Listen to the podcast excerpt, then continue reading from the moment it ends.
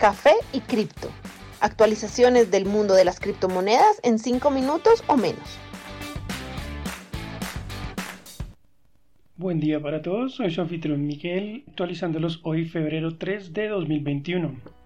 Bueno, el último día ha sido terriblemente positivo para las criptomonedas. Hemos visto tendencia alcista en casi todas, con porcentajes muy altos.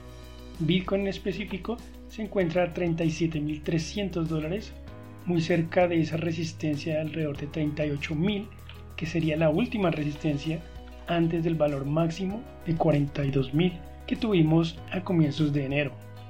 Ethereum ha sido probablemente el, el, más digno de mencionar, pues ha logrado pasar su valor máximo nuevamente. En este momento tenemos una muy positiva tendencia en el último día que se sitúa a 1.630 dólares ya, por lo cual es muy posible que veamos valores de 2.000 e inclusive superiores en muy pocos días. Litecoin se sitúa a 155 dólares con una ganancia de 9%. Polkadot sería el gran ganador de este último día con un incremento de casi 16%, lo cual nos ubicaría a 19.85 dólares por cada moneda, precio máximo histórico para Polkadot. Ripple se sitúa a 0.39 dólares con una ganancia de 5% aproximadamente y Link a 24.7 dólares, también muy cerca de alcanzar su valor máximo histórico registrado hace apenas unos días.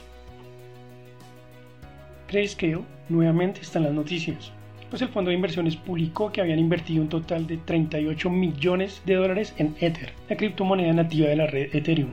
Con esto, el total de Ether que posee Grayscale asciende a 2.96 millones, con una valoración total de 4.52 billones de dólares. Recientemente reabrieron su trust de Ethereum para inversores acreditados. La reciente inversión viene una semana antes de que los futuros de Ethereum estén disponibles para trading en el CME o Bolsa Mercantil de Chicago. Con esto los inversores podrán tomar posiciones en corto en Ethereum, generando mayor atención y posibilidades de inversiones en esta red. El nuevo valor máximo de la moneda sin embargo, parece deberse a un mayor interés por compradores al detalle, pues la cantidad de nuevas billeteras de Ethereum también acaba de llegar a un valor máximo histórico.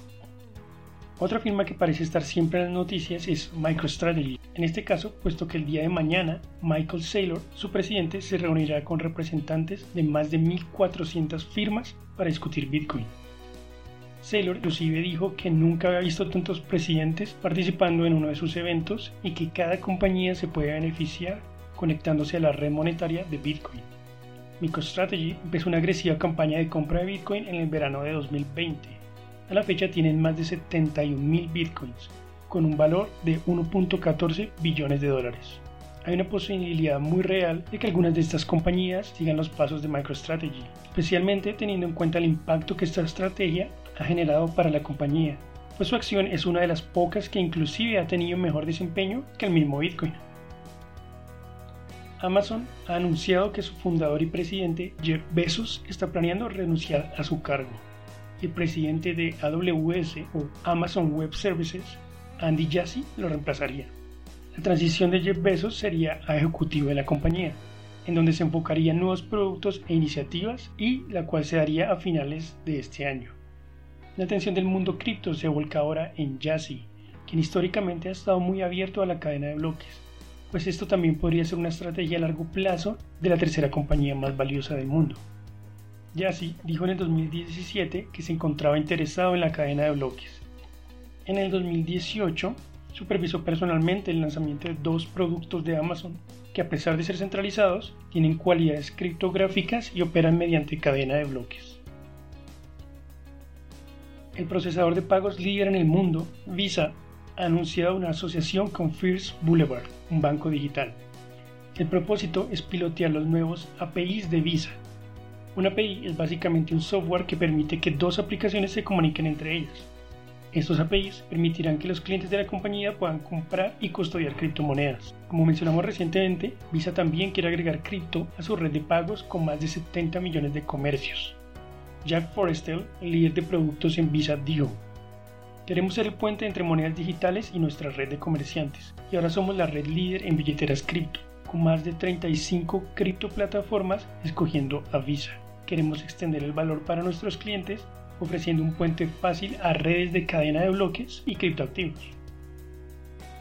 Bueno, como pueden ver, los últimos días han sido muy positivos para las criptomonedas. Espero podamos reunirnos de nuevo este próximo viernes con una nueva actualización.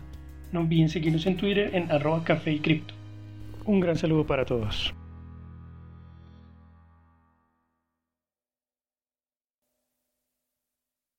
Los artículos y análisis mencionados en este podcast no constituyen una recomendación u oferta de inversión ni una promesa de resultados futuros. Haremos todo lo posible para garantizar la precisión de la información incluida en este podcast sin asumir ninguna responsabilidad por cualquier información faltante o incorrecta. Las operaciones con criptomonedas implican un elevado riesgo, incluyendo pérdida parcial o total del capital invertido y pueden no ser adecuadas para todos los inversores.